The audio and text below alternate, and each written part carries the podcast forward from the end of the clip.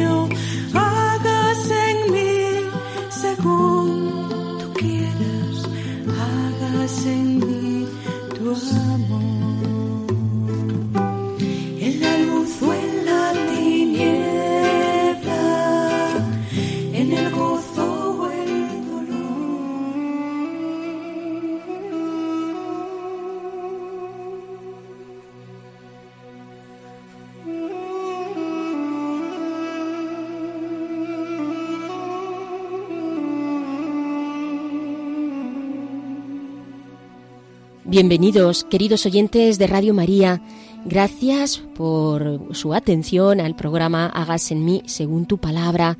Les recuerdo, los que estamos aquí, con todos ustedes, el Padre Carlos Reyes Tremera, que nos acompaña desde Burgos y que siempre hace este trabajo y este esfuerzo por hacerse presente. Nuestra querida hermana Pilar Árbalez. Buenas, Pilar, ¿qué tal? Hola, buenas tardes. Y a quien les habla, ya saben, Inmaculada Moreno.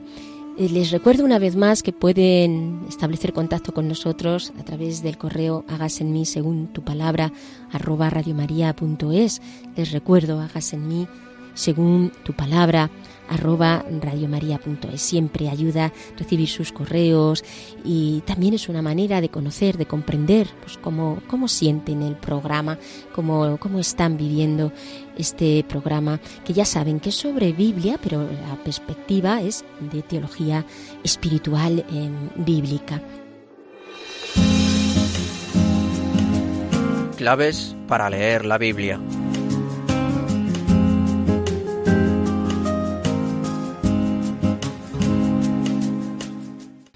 Y empezamos con esas claves para leer la Biblia. Hoy ya es el último día en el que trabajamos con la constitución dogmática del Concilio Vaticano II, Dei Verbum, tan importante sobre estas cuestiones de la divina revelación.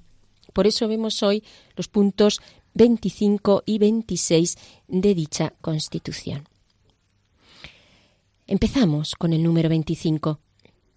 Por eso, todos los clérigos, especialmente los sacerdotes, diáconos y catequistas, dedicados por oficio al ministerio de la palabra, han de leer y estudiar asiduamente la escritura para no volverse predicadores vacíos de la palabra que no la escuchan por dentro y han de comunicar a sus fieles, sobre todo en los actos litúrgicos, las riquezas de la palabra de Dios.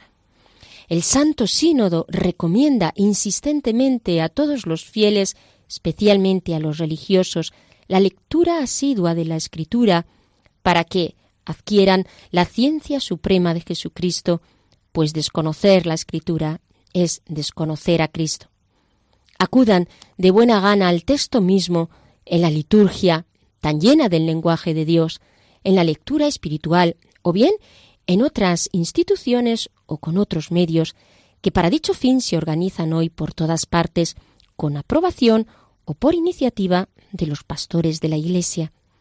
Recuerden que a la lectura de la Sagrada Escritura debe acompañar la oración para que se realice el diálogo de Dios con el hombre, pues a Dios hablamos cuando oramos, a Dios escuchamos cuando leemos sus palabras. Queridos oyentes, es, este es el número 25 de la Constitución dogmática.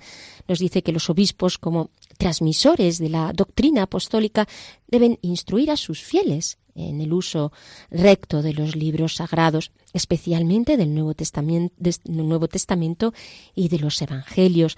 Y para eso pues emplean traducciones de la Biblia, muchas veces están provistas de, comentarios, esto es algo muy rico, ¿no? Cuando utilizamos las diversas traducciones de la Biblia, aprovechar porque hay algunas traducciones que bien tienen buenas introducciones de carácter pedagógico y otras tienen muy buenas notas a pie de página que te ayudan a profundizar en lo que es el, el texto. Y esto hace que tengamos mm, más datos para orar con la palabra y alimentarnos con la palabra. Al fin y al cabo, para aprovechar más la lectura de la escritura y para penetrar más en lo que el Espíritu nos quiere decir. Por eso nos dice que se ha de procurar la elaboración de traducciones eh, también para el uso de los cristianos, pero también adaptadas a los que no son cristianos incluso, y que se deben difundir tanto por parte de los pastores como por parte de todo cristiano. Cuando se tiene devoción por la palabra, cuando se gusta de la palabra, pues es algo que te sale solo y que haces que también otros puedan em, gustar de ella. También insiste el concilio en la importancia del estudio de la palabra y sobre todo para aquellos que se dedican a la predicación. Mm, porque si no, ¿cómo quedan las palabras? Vacías, vanas, como algo que se aprende de memoria, pero que no estás viviendo, que no estás experimentando. Y eso es, pues, un címbalo que retiñe, es decir, no queda el nada, suena a hueco. La palabra de Dios tiene que proporcionarnos ese alimento que renueve la vida y esa unción para predicar es una gran responsabilidad. Si son catequistas, eh, si se dedican pues a la predicación de una forma o de otra, profesores de religión, especialmente, por supuesto, nuestros pastores, sacerdotes, diáconos, deben, debemos todos entender esta necesidad de, profundizar en la palabra, de extraer eh, toda la riqueza que el Señor eh, quiera darnos, para así generar esa novedad que es la que genera el Espíritu Santo. Implica una lectura de la palabra como insistente, repetida, continua, una lectura que vaya a lo interior, que descubra el mundo bíblico y que asuma su lenguaje. La escritura entonces nos va a dar una sabiduría profunda, divina, que esconde la palabra. En realidad, conocer la escritura es conocer a Cristo, por ello hay que ir al texto mismo de la Biblia, asumirla de tal forma que sale de una manera espontánea por los labios de quien con ella ha orado. Es necesario también que los pastores de la Iglesia no solo conozcan la Escritura, nos dice el concilio, sino que la den a conocer, que motiven eh, a los fieles para que lean la palabra, que pongan el énfasis en destacar lo que la lectura de la Biblia nos dice, que lo hagan siempre desde la oración, desde el diálogo, desde la relación con Dios, sino queda desencarnada de la realidad. Porque la Biblia no va por un lado, no estamos hablando de lo que la palabra del Señor nos está diciendo y la Biblia y lo que nos dice la Biblia, no, eso no tiene que ir aparte de nuestra vida, no, cuando se profundiza en ella vemos cómo en la vida la palabra nos da respuesta. La oración es la que va a iluminar nuestra mente, nuestro espíritu y a hacer que la entendamos a la luz del espíritu, como el espíritu nos lo hace entender. Por eso los obispos deben no solo motivar esta lectura, sino dar directrices para su correcta interpretación, para la formación de los fieles, para que podamos interpretarla de forma correcta. Destaca el concilio especialmente el Nuevo Testamento y los Evangelios, puesto que eh, contienen la buena nueva, el querigma, lo fundamental de la vida cristiana. También se promueven estas traducciones que hemos visto que deben de estar actuando y adecuadas para todos. Voy a repetir la última frase que hemos leído en el, en el número 25. Dice, a Dios hablamos cuando oramos y a Dios escuchamos cuando leemos sus palabras si nos podemos quedar con esta frase porque eh, hablamos con Dios cuando estamos orando y le escuchamos pues cuando estamos leyendo su palabra. Continúo con el número 26 y con esto ya culminamos y terminamos y finalizamos la constitución dogmática. Que de este modo, por la lectura y estudio de los libros sagrados, se difunda y brille la palabra de Dios, que es el tesoro de la revelación encomendado a la Iglesia, que vaya llenando el corazón de los hombres. Y como la vida de la Iglesia se desarrolla por la participación asidua del misterio eucarístico, así es de esperar que recibirá nuevo impulso de vida espiritual con la redoblada devoción a la palabra de Dios que dura para siempre. Todas y cada una de las cosas que en esta Constitución se disponen recibieron el beneplácito de los padres del concilio, y nos es, en virtud de la potestad apostólica que nos ha sido otorgada por Cristo, juntamente con los venerables padres, las aprobamos en el Espíritu Santo. Decretamos y estatuimos y ordenamos que se promulgue para gloria de Dios lo que ha sido conciliarmente establecido. Expresa, por tanto, este último número el deseo de que la palabra de Dios se difunda y que llene de esta forma el corazón de los hombres. La celebración de la Eucaristía constituye esa fuente de renovación continua en la vida de la Iglesia y también con la palabra de Dios que se estudia continuamente. En ambos casos, la vida espiritual de los fieles se fortalece y la Iglesia se renueva día a día. Resumiendo, queridos oyentes, podemos destacar a modo de conclusión los siguientes aspectos para que nos ayude a recordar lo que nos dice el concilio. Primero, necesidad de que todos aquellos que se dedican a la predicación conozcan y amen la palabra de Dios. Todos los cristianos, pero especialmente tienen una especialidad, una especial responsabilidad los que se dedican a la palabra. Segundo, necesidad de que en los actos litúrgicos, aquellos que tienen que predicar la palabra, lo hagan siempre desde una formación asidua, constante, que no sea solo que hayan estudiado la palabra en un momento, ¿no? que tienen que renovarse también y actualizarse en el estudio de la palabra de forma continua. Además, la palabra de ser conocida e interiorizada, ambos movimientos importantes. Conozco la palabra e interiorizo en ella. Tercero, la formación es importante para comprender la riqueza de la palabra. Cuando nos formamos en ella, conocemos más esta riqueza. Debemos conocer la escritura, porque conocer la escritura está significando que conocemos a Cristo. Nos ha dicho también el concilio que los pastores deben promover la palabra de Dios para que sean muchos quienes lean esta palabra y la den a conocer. No solamente se trata de leer la palabra, sino que también la damos a conocer y esto está implicando que la amamos. También deben de promoverse traducciones adaptadas a todo hombre para que la palabra llegue a todo corazón que quiera leerla y además ha de difundirse para que renueve la vida de la Iglesia. Como se renueva a través de la Eucaristía, también lo hace gracias a la palabra. Así, queridos oyentes, finalizamos estos eh, programas dedicados, quiero decir que finalizamos la constitución dogmática a través de todos estos programas, donde en esta primera parte de Hágase en mí según tu palabra hemos ido eh, meditando y pensando sobre los números de la constitución dogmática del Vaticano II de Iberbum, que pretende impulsar y promover el estudio y el conocimiento de la palabra del Señor.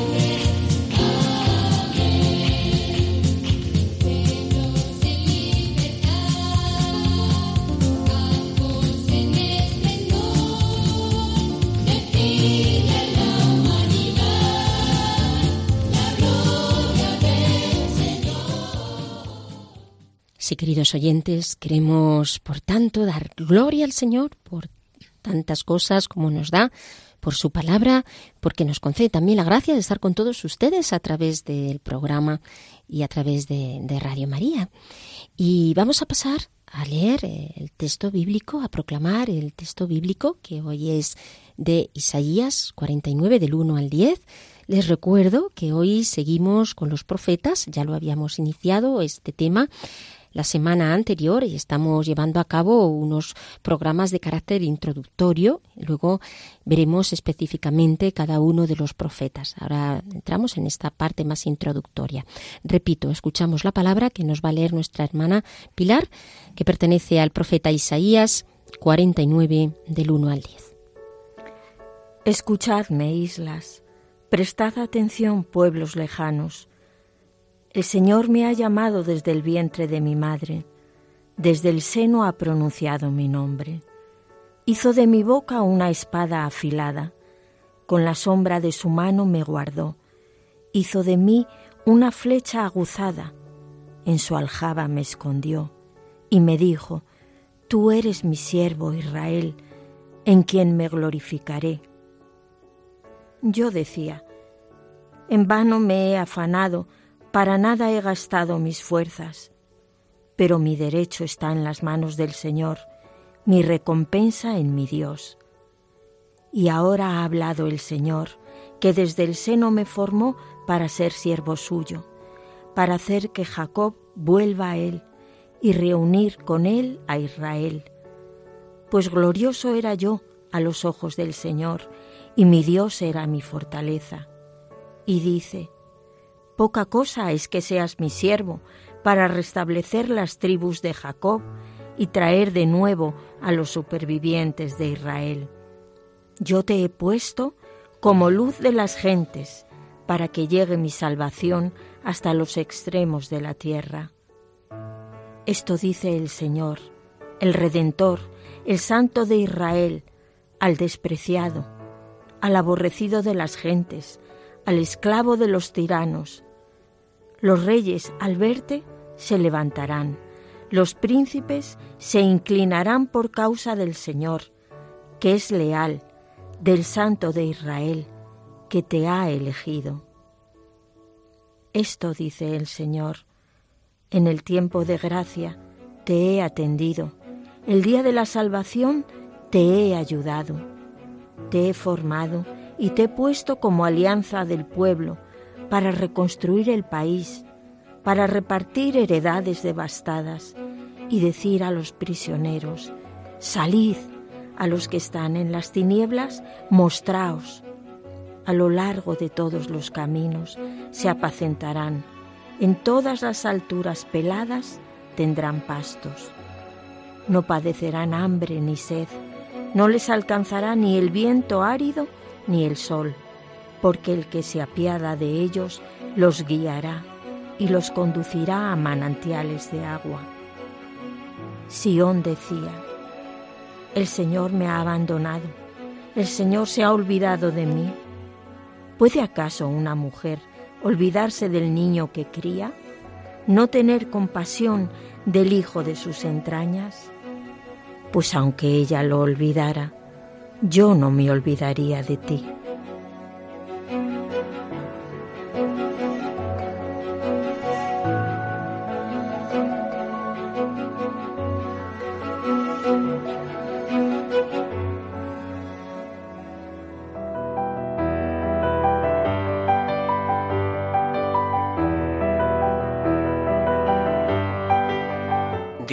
Al encuentro del hombre.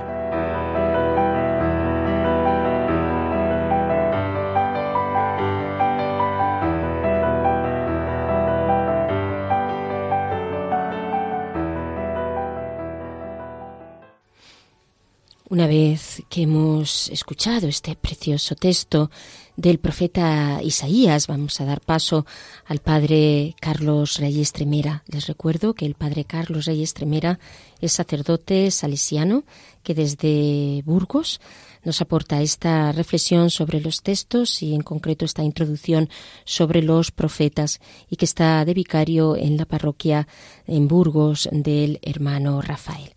Escuchamos esta meditación del Padre. Muy queridos y estimados oyentes de Hagas en mí según tu palabra. Bienvenidos a nuestro segundo programa de introducción a los profetas. Como recordaréis, en nuestro anterior programa hablamos de los profetas como auténticos testigos de Dios y portadores de su palabra. Hoy nos fijaremos en hasta qué punto estaban convencidos estos hombres de que lo que transmitían era palabra de Dios, que es lo que pretendían con sus palabras y signos, y cómo surgieron los llamados libros proféticos. Espero que os guste. Comenzamos. Los profetas fueron los grandes testigos de Dios ante Israel Judá, hombres a los que el rostro de Dios se les hizo muy presente, su palabra les caló muy dentro y su corazón se les volvió apasionado. Por experimentar a Dios y toda la realidad de modo singular, fueron magníficos poetas. ¿No lo es de ordinario todo hombre o mujer que vive experiencias fuertes? se comprende que estamparan su palabra en lenguaje poético en su mayor parte. A ellos se prestaba su lengua hebrea, plástica, concreta, expresiva y rica en mil imágenes. Pero lo que más llama la atención es que hablan como si fueran la boca misma de Dios. Rompen a hablar diciendo, Esto dice el Señor, oíd lo que dice Yahvé, escuchad esta palabra de Yahvé o terminan con un oráculo de Dios. El profeta proclama la palabra de Dios en su nombre. Es su rasgo principal. El mismo, él mismo es el primero en recibirla, elaborarla, gozarla, sufrirla y proclamarla. La elabora desde una doble experiencia y fuente de inspiración. Su experiencia inmediata e impactante de Dios al modo de hombres y mujeres como los discípulos de Jesús, Francisco de Asís, Ignacio de Loyola, Teresa de Ávila, etc., y desde la visión y experiencia del mundo que le rodea. En contacto con Dios, está también en contacto con la realidad. Conoce las maquinaciones de los reyes y políticos, las quejas de los campesinos explotados por los terratenientes, el lujo insultante de los ricos, el culto vacío y ritualista de los sacerdotes, la desesperanza o las expectativas patrióticas locas del pueblo, los ídolos que se crean los individuos y los pueblos. Habla al mismo tiempo desde Dios y desde una realidad leída en profundidad. Portavoz de Dios y de la realidad al mismo tiempo. Como lo comprobaremos los profetas están seguros de que la palabra que proclaman no es tanto suya como palabra de Dios. No es invención subjetiva suya. Al dirigirse a Israel, apelan por una parte a la identidad y a las tradiciones originarias de Israel. Apelan sobre todo a su experiencia personal de la palabra que pronuncian y a la autoridad de Dios por el que se saben enviados. El oráculo de Dios es, por ello, el modo más característico de su lenguaje. Pero recurren también a otros modos de hablar. El autobiográfico, el de la reflexión y debate teológicos, el del diálogo con Dios, especialmente desde Jeremías y Habacuc. Surgen preguntas inmediatamente. ¿En base a qué se creen portavoces de Dios? Portadores y proclamadores de un mensaje divino.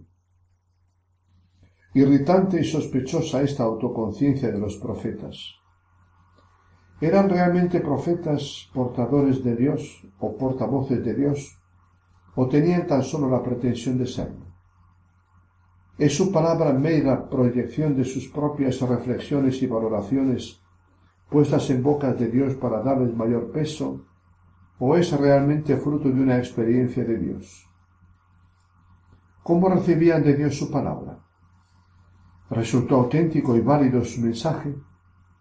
¿Les ha dado razón la historia? ¿Ha confirmado Dios su palabra? ¿Ha servido su mensaje y su actuación para elevar la conciencia religiosa y moral de Israel Judá? ¿Para hacer progresar su fe y su libertad en el mundo? ¿Para purificar su peligrosa conciencia de ser el pueblo de Dios y la de tener una misión particular en la historia? Imposible responder a las preguntas sin analizar la experiencia y la actividad profética de estos hombres, así como su repercusión en Israel Judá. Como cristianos debemos preguntarnos, ¿reconoció Jesús la palabra de los profetas como palabra de Dios, como reconoció la de Juan Bautista? Idéntica pregunta nos formulamos acerca del mismo Jesús. ¿Le confirmó Dios como enviado suyo? confirmó su mensaje del reino como mensaje suyo. Preguntas similares caben respecto a todo hombre o mujer que se presenta como transmisor de algo nuevo en nombre de Dios. Fundadores de religión, místicos. En sentido bíblico, el profeta no es adivino que, que desvela lo oculto, ni futurólogo que predice acontecimientos futuros y con todo, como portador de una palabra de esperanza y de esperanza, anuncia un mundo nuevo. El profeta no es eremita alejado del mundo de los hombres para buscar a Dios en la soledad. Habita en medio de los seres humanos y se siente impelido a hablar y, actuar en las plazas y, en las plazas y calles. Tampoco es el místico que anhela vivir la fusión con su Dios, y con todo ha tenido una honda experiencia de Dios vivo. Por él se siente impulsado a ser hombre público, lanzado en medio de las refriegas y dramas de la historia. Podríamos considerarlo como un místico enraizado en la historia. El profeta no es sacerdote, funcionario del culto de los santuarios y catequista que enseña al pueblo la ley de Dios y las tradiciones sagradas. Aunque algunos de los profetas fueron de origen y formación sacerdotales. Tampoco es político. No interviene de modo profesional en la vida política, aunque sea acusado de ello. Su única arma es su palabra, y con todo pocos tan políticos como los profetas en el sentido profundo de la palabra. No tienen un programa de reforma económico-social, pero se sienten llamados a promover un orden nuevo y crear un pueblo nuevo, confrontan críticamente a los dirigentes civiles y religiosos del pueblo, intervienen en su orientación. Con palabra rotundamente crítica o con palabra de aliento y esperanza, pretenden algo más hondo que hacer política, alcanzar los corazones de unos y otros y desde el corazón la renovación de las estructuras, la forja de un pueblo nuevo. El profeta no es sociólogo ni filósofo, analista e intérprete profesional de la realidad social y humana, y con todo lee la historia y analiza la sociedad. Mientras los demás no alcancen a ver más allá de un determinado plano, el profeta lo ve todo por dentro, a un segundo nivel de lectura. Dios le da otras claves de análisis de la realidad más hondas que las de las ciencias humanas. No es poeta que expresa su mundo subjetivo, aunque el profeta es de ordinario de fuerte subjetividad. Con todo, escribe un lenguaje poético, el más adecuado para impactar y suscitar algo en el corazón humano, despertándolo a lo mejor y a lo más hondo de sí. Lenguaje ideal para juzgar la realidad social política y religiosa, denunciar comportamientos absurdos, llamar a tomar decisiones y actitudes en la vida, invitar a percibir los nuevos surcos de la historia, incitar a interrogantes existenciales. En sentido bíblico, el profeta es el hombre que habla en lugar y de parte de Dios. Dirige a los seres humanos una palabra en su nombre, palabra relacionada con la situación presente y con el futuro. Iluminado por Dios, puede leer los signos de los tiempos, ver por dónde va la historia, mejor dicho, por dónde la está llevando Dios y cuál es el sentido verdadero de los acontecimientos. Su experiencia del Dios vivo le inspira y le agranda su capacidad de comprensión de la compleja realidad de la historia y del ser humano. Por ello su palabra es tajante como espada de doble filo, penetrante hasta el tuétano. No resuena como la serena palabra de reflexión de un maestro o gurú, sino a modo de latigazos que sacuden a los hombres. Cada libro profético se nos presenta como un rosario de pasajes sueltos y justapuestos, apenas articulados entre sí. Como un cóctel, mezcla de páginas desiguales con un mínimo ordenamiento por temas y por palabras clave. Su origen lo explica. No son libros elaborados por su autor en una habitación recogida y silenciosa. El libro profético comienza a existir a modo de chispazos sueltos en el corazón tembloroso y en los labios agitados del profeta ante su público oyente. Cada libro profético es una colección de breves sermones del profeta, incluyendo algunos episodios de su vida. Grosso modo, se habla de tres, etapas en la composición de estos libros. La primera. Los oráculos fueron primero por ley general predicados de viva voz por los profetas a lo largo de meses y años al pueblo según las diversas situaciones que éste estaba viviendo, con excepción quizá, quizá de Ezequiel y del segundo Isaías. Segundo, algunos profetas como Isaías, Jeremías, Ezequiel, segundo Isaías, los pusieron por escrito en un segundo momento. Escritos oralmente, se transmitieron entre sus discípulos y en los círculos proféticos. Por ser palabra de Dios, no podía caer en saco roto. No se podía dejar apagar la voz y la presencia de Dios por la palabra de sus profetas. Debía seguir resonando como eco inapagable en el futuro. Tercero, por fin, a veces siglos más tarde, hubo quienes recogieron todo el material, palabras y episodios transmitido a partir de un profeta y con añadidos posteriores formaron el libro profético en forma de colección. Y por fin, probablemente en el siglo III se juntaron los libros proféticos para formar el segundo bloque de libros bíblicos del Antiguo Testamento. En su origen son, pues, libros nacidos en la calle y en las plazas, allí donde se cuecen y palpan los problemas, no son libros escritos por sabios profesores que elaboran su temática de modo lógico y bien tratado en su biblioteca, sino libros nacidos desde la vida y para la vida. Lo vital, lo inmediato, lo pasional, lo del momento predomina en ellos. Los profetas no eran escritores ni profesores, eran y se sentían proclamadores de palabra, comunicadores de mensaje de parte de Dios, enviados o embajadores suyos. Se presentaban ante los oyentes en un cara a cara y les hablaban a modo de chispazos, les gustase o no. Les emplazaban consigo mismos y con Dios donde fuese, en la corte, en los lugares de culto, en la puerta de la ciudad, en la calle o en el campo. Y hasta la siguiente.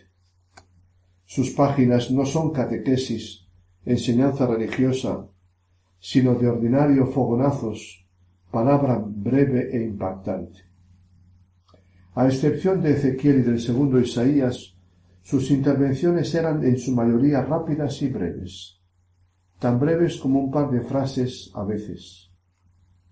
Lo suyo no era enseñar ideas ni predicar largos discursos, sino impactar, chocar a sus oyentes, sacudir sus conciencias, Pretendían quebrar sus falaces seguridades, recordarles experiencias inolvidables, convertirles de sus falsos caminos, despertarles a la verdad de sí mismos, anunciarles algo nuevo e inesperado, moverles, cambiar su corazón, prevenirles de que estaban amenazados de muerte y abrirles a la esperanza. Lo que pretendían tenía que ver con el corazón del ser humano más que con su cabeza, con el mundo de sus sentimientos y actitudes más que con sus ideas. Por eso no emitían leyes y decretos, ni enseñaban como los sacerdotes, ni reflexionaban sobre la vida como los sabios. Más bien intervenían de parte de Dios para mostrar el sentido de los acontecimientos que estaban sucediendo o anunciar los nuevos con el fin de moverle desde dentro del corazón. Pretendían ser cuña, no untar con aceite, ser dinamita y romper esquemas. Más bien que ser fáciles consoladores, creaban crisis para construir desde nueva base, ponían al pueblo y a los individuos en conflicto consigo mismos para conducirles a nueva hondura de existencia. No necesitan el niño y el adolescente pasar por crisis, pasarlo mal consigo mismos para llegar a ser joven adulto, y el adulto pasar por la caída de sus seguridades y expectativas, ver desmontado su andamiaje para llegar a su última maduración. Los profetas son los que suscitaban la crisis en el corazón de Israel Judá para forzarle a madurar y llevarle a una nueva etapa de su existencia. Concluimos aquí nuestro programa de hoy. En él hemos visto a los profetas hablar en nombre de Dios, el fin que pretendían y cómo fueron elaborándose sus escritos. Reservaremos nuestro próximo programa el último dedicado a introducir el tema de los profetas, a dar algunas orientaciones sobre cómo escucharlos, comprenderlos y actualizarlos. Nada más por el momento. Un abrazo del todo especial a quienes nos habéis acompañado en este programa. Ah, y no os olvidéis de conectaros a Radio María dentro de dos semanas. Hasta entonces. Muchísimas gracias, eh, Padre Carlos. Les recuerdo, queridos oyentes, que estamos en el programa Hagas en mí, según tu palabra, un programa de la palabra del Señor, pero con esta perspectiva espiritual bíblica que estamos con todos ustedes Pilar Álvarez, el padre Carlos Rey, que nos acaba de regalar esta reflexión y quien les habla Inmaculada Moreno. También les recuerdo que pueden establecer contacto con nosotros a través del correo hagas en mí según tu palabra arroba radiomaria.es. Y como Dios es fiel, le vamos a decir que nosotros también queremos ser fiel a Él él manifiesta su fidelidad en su palabra y nosotros le vamos a expresar este deseo de ser fiel a Él en su palabra.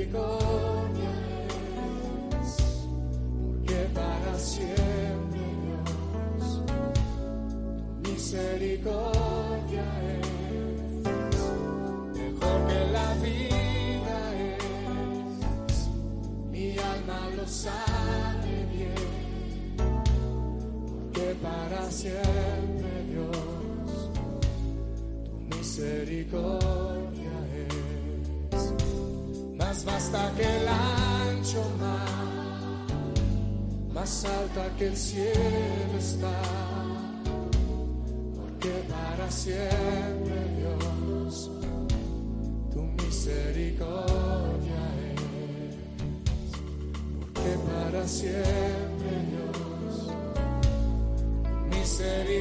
la vida es, mejor que la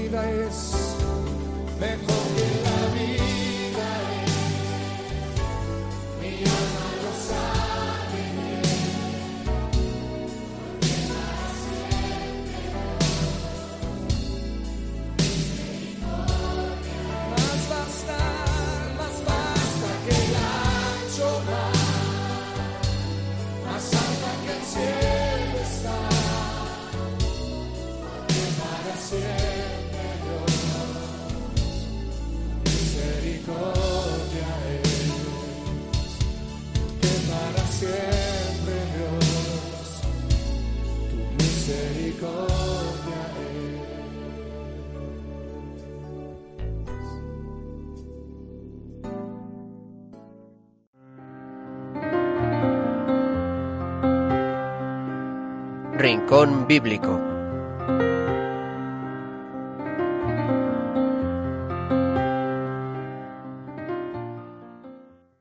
Bien, queridos oyentes, pues ya saben, pasamos ahora al Rincón Bíblico. Vamos a ir viendo algunos aspectos, y a Pilar nos explicará pues, algunos aspectos del texto que más le haya llamado la atención y que nos ayuda también a fijarnos a nosotros en algunos de esos, eh, de esos datos para que también podamos entender más todos estos textos y esta cuestión profética que nos vaya eh, anticipando el padre eh, Carlos. ¿No, Pilar? No sé, a través de este texto tan bonito que nos has leído, si seguramente encontrarás alguna cosa que destacar. Pues sí, Inma, porque uniendo, enlazando este texto con lo que tú has explicado antes, seguro que todos los que nos están escuchando han estado diciendo, sí, sí, sí, sí, sí, tiene toda la razón, tiene toda la razón.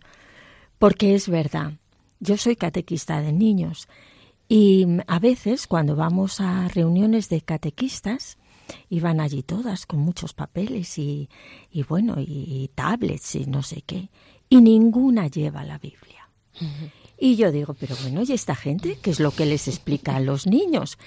Entonces, realmente, ¿qué, qué luz de Dios tuvo el concilio para, para indicarnos todo esto de la riqueza de la palabra de Dios, de lo necesaria que es. Pues el otro día, en dando catequesis a los niños que tienen entre 11 y 12 años, por supuesto, desgraciadamente, que no tienen conocimiento apenas de la palabra de Dios aunque mi marido y yo que les damos la catequesis, hacemos todo lo posible para en cada sesión, como sea, meter algo de palabra de Dios, porque si no, les enseñaremos cosas vacías que no tienen ningún interés en la vida. Cuando ellos tengan, yo les digo, cuando vosotros tengáis un problema serio en vuestra vida, cuando estéis sufriendo, agarraos a esta palabra de Dios, porque esto de ahí os vendrá el, el consuelo y la fuerza. Y ellos es impresionante cómo los niños captan estas cosas, porque eh, se establece un silencio respetuoso. Bueno, pues habíamos estado hablando de del creo en, en Dios Padre. Y entonces ellos nunca habían oído hablar de, del amor de Dios como amor de padre y amor de madre. Y entonces yo les expliqué esta, estas citas, parte de estas citas de, de Isaías que hemos comentado de hoy.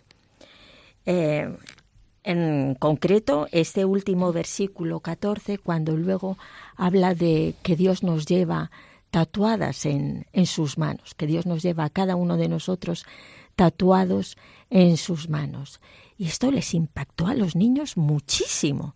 Primero porque ellos hoy día viven en un mundo donde los tatuajes pues son muy frecuentes, ¿no? Entonces, la, la imagen esta de profética del, de Isaías es, es realmente impresionante. Y yo les decía, ¿veis cuántas veces a lo largo del día nosotros nos miramos las manos?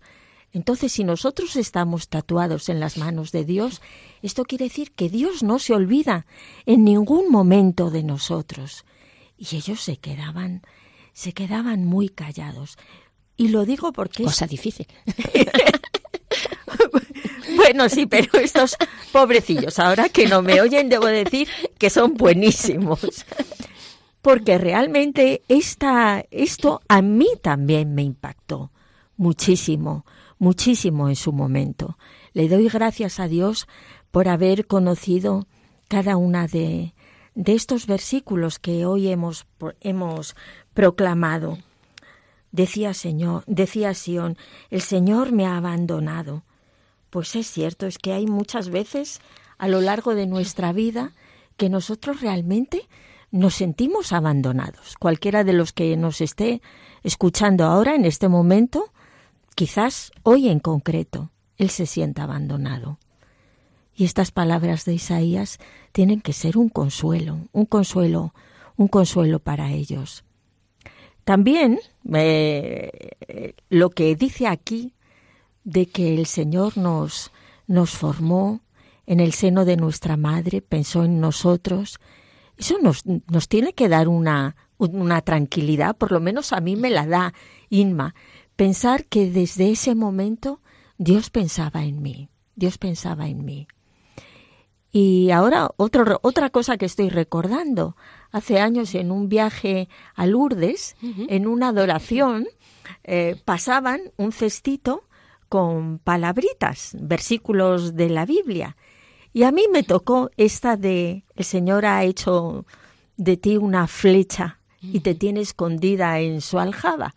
Yo recuerdo, esto fue en San Pío X, los que hayáis estado en, en Lourdes, pues ya os lo estáis imaginando, yo cogí aquel papelito y me fui hacia el fondo y me paseaba con el papelito en la mano y me sentí tan querida, tan privilegiada, de que el Señor me diese aquel mensaje que era en concreto para mí en ese momento.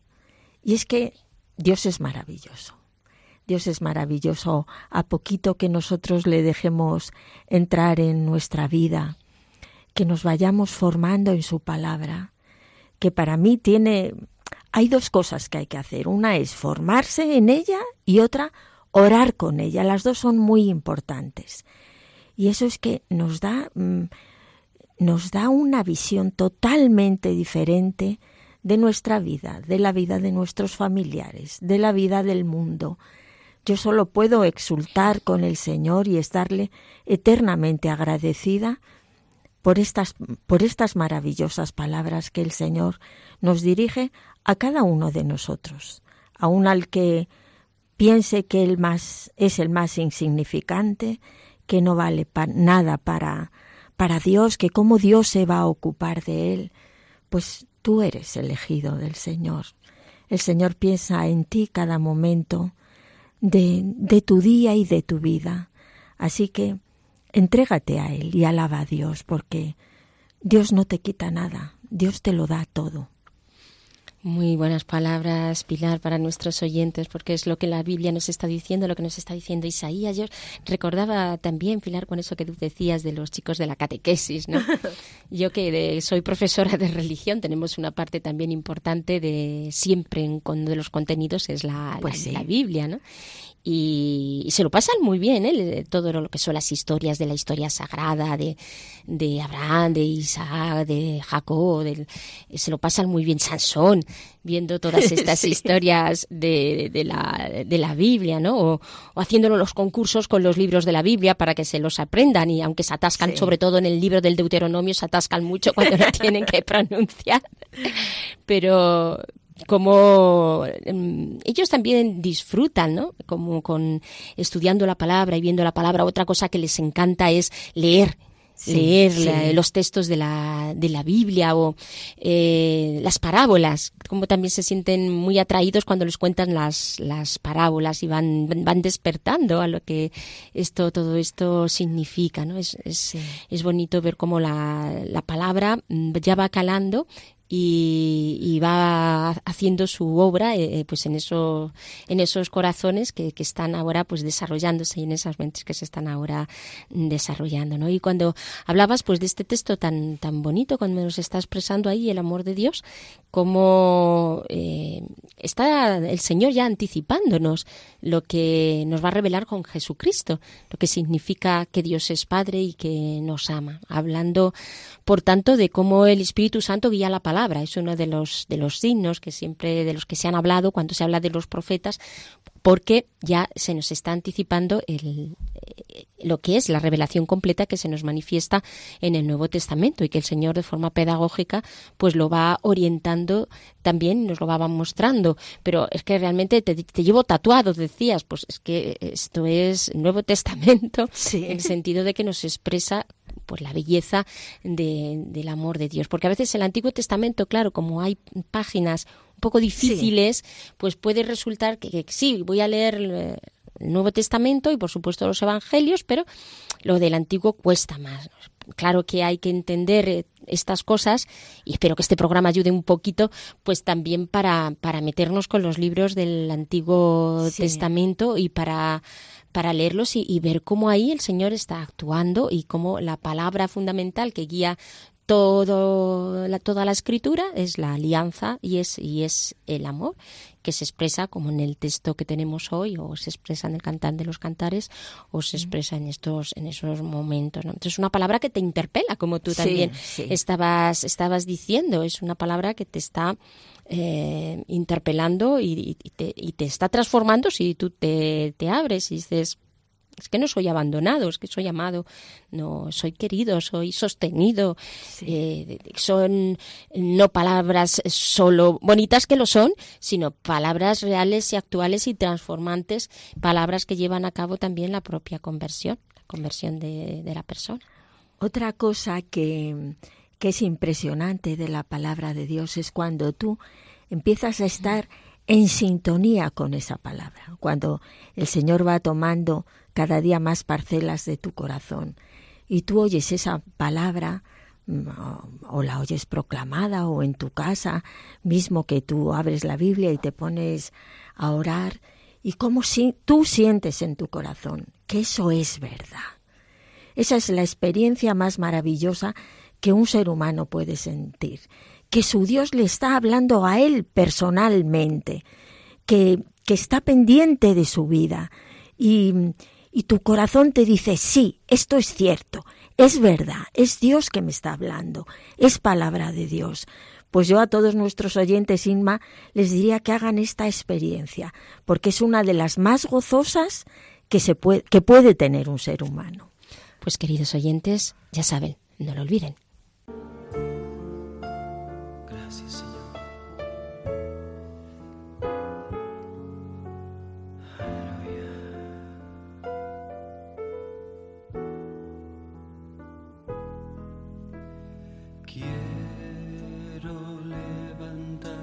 Vamos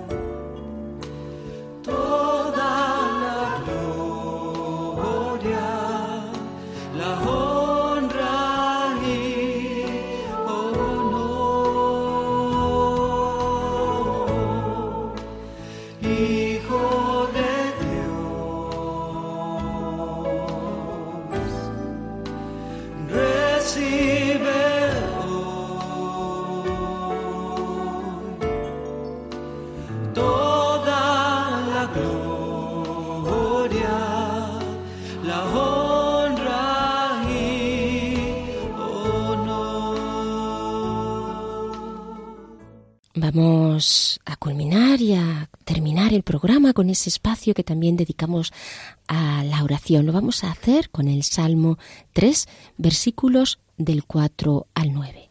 Escuchamos. Mas tú, Señor, eres mi escudo, tú eres mi gloria, tú alzas mi cabeza. Mi clamor levanto hacia el Señor, y Él me atiende desde su santo monte. Yo me acuesto, me duermo y me despierto. El Señor es mi apoyo. No temo a los hombres sin cuento que por doquier se apostan contra mí. Levántate, Señor, sálvame, Dios mío.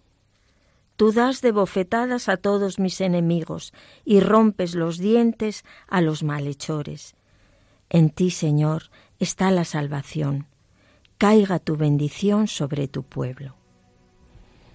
Bendito y alabado eres, Señor. Bendito y alabado, porque tuya es la victoria, porque tú nos das a tus hijos esa victoria de los pequeños, la victoria de aquellos que hacen presente el reino en lo pequeño, en lo ordinario, en aquellas cosas que no se ven, pero donde tú te manifiestas. Bendito y alabado seas, Señor, porque queremos alabarte y glorificarte por todo lo que haces, pero sobre todo, Señor, por lo que tú eres, porque nos das esa fuerza, la fuerza de un búfalo, esa fuerza, Señor, que está transformando las cosas, que transforma el mundo, que transforma los corazones. Gloria y alabanza a ti, Señor. Mas tú, Señor, eres mi escudo. Sí, Señor, tú eres mi escudo, con el que los golpes del enemigo se estrellan. Tú y tu palabra, Señor, sois mi escudo. Y tú haces alzar mi cabeza, Señor. Tú cada mañana me dices, tú eres mi hija muy querida para mí Levanta la cabeza, no importa que estés triste, deprimida, que te hayan dejado, que te hayan abandonado. Levanta la cabeza, yo te levanto la cabeza. Tú mírame a mí, mírate en mis ojos. Tú eres la niña de mis ojos. Yo te alabo y te bendigo, Señor, porque tú realmente eres mi escudo y tú levantas mi cabeza. Gloria a Señor. Gloria, gloria, y alabanza. Gloria a ti, Señor. Tú Gracias, eres Señor amado. Bendito, bendito, seas, bendito y Señor. alabado. Santo Alabado por es tu siempre. Solo tú Bendito seas, y. Señor. Alabas. Queridos oyentes, terminamos así con esta oración el programa de hoy. Les damos gracias por su presencia, por estar ahí y les, nos tenemos que despedir. Nos despedimos, pero solo hasta el próximo programa. Les recuerdo, les esperamos en el programa Hagas en mí según tu palabra. Hasta entonces.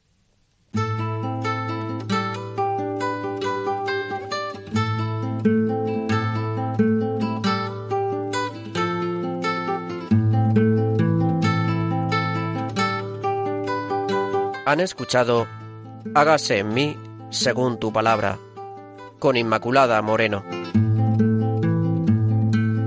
Hágase en mí según tu palabra, hágase en mí según tu sueño, hágase en mí según